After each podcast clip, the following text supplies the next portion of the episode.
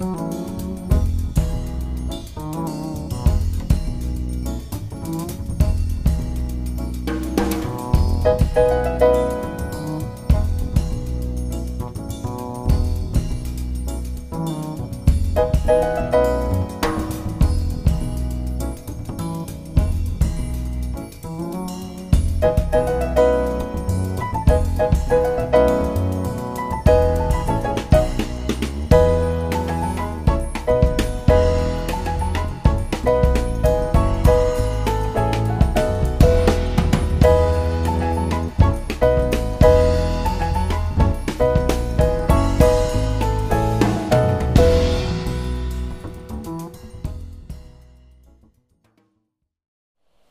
Queridas irmãs, queridos irmãos, queridos amigos, saboreamos nesta hora aquilo que nos congrega, esta palavra, esta palavra que acabamos de escutar.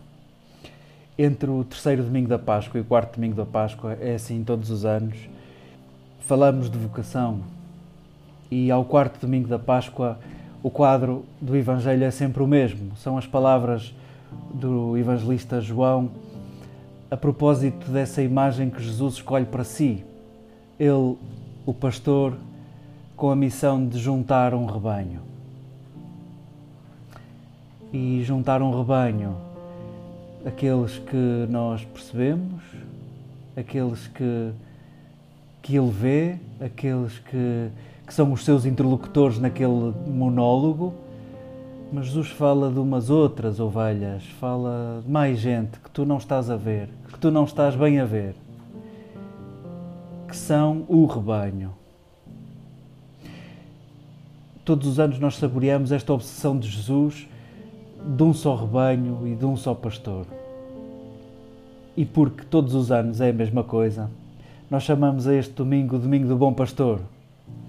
E sim, a, a nossa tradição tem uma fixação com a bondade, com o que é bom e o que é mau. E, e temos este vício de precisarmos da autoridade para dizermos o que é que é bom e o que é que é mau. Isso já é um defeito de fabrico, isso já é um problema nosso que temos de resolver. Não foi Jesus que o criou. Quando nós falamos de Deus, não falamos só de bondade. A filosofia lembra que a ideia de Deus, ou o conceito de Deus, confunde-se em certa medida com o conceito de verdade, de bondade e de beleza. O ser, Deus, é a verdade, é a bondade, é a beleza. E apesar de nós nos habituarmos a chamar este domingo Domingo do Bom Pastor, apesar de nós nos habituarmos à tradução, a palavra que lá está, kalos, em grego, se traduzíssemos à letra, é de facto o belo pastor. Sim, a nossa tradição tem uma inclinação natural para a bondade, para o bem e para o mal, para a verdade, para a verdade e para a mentira. E quanto à beleza, parece que nos escapa, parece que temos algum, alguma dificuldade. Tanto mais que naquela palavra, kalos, não conseguimos traduzir o belo pastor e ficou eternamente traduzido como o bom pastor.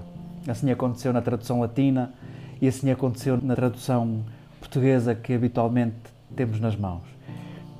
Saboreamos a literalidade daquela palavra. Eu sou o belo pastor.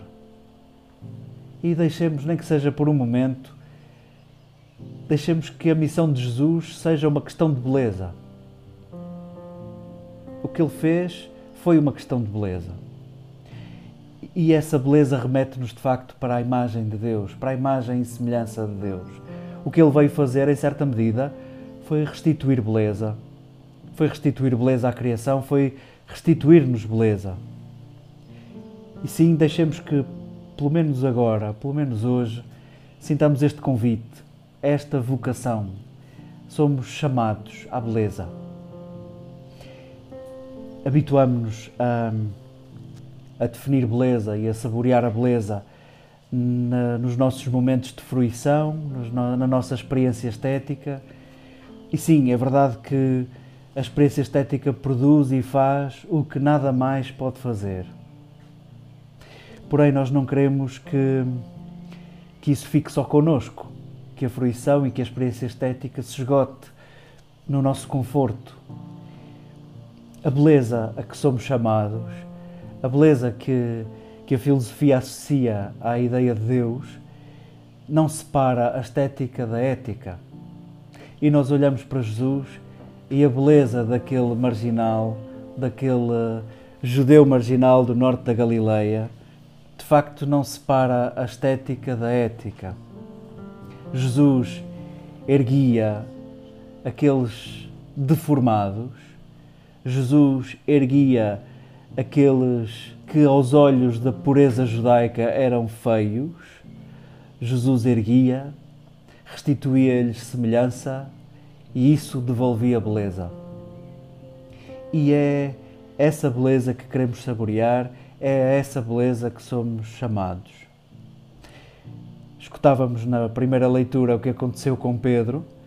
Pedro de repente tem que justificar o porquê das suas escolhas, das escolhas dele e dos primeiros, dos seus companheiros, eles que tinham acabado de erguer também outros, outros feios aos olhos da pureza judaica, eles que tinham devolvido semelhança a um coxo e a um cego.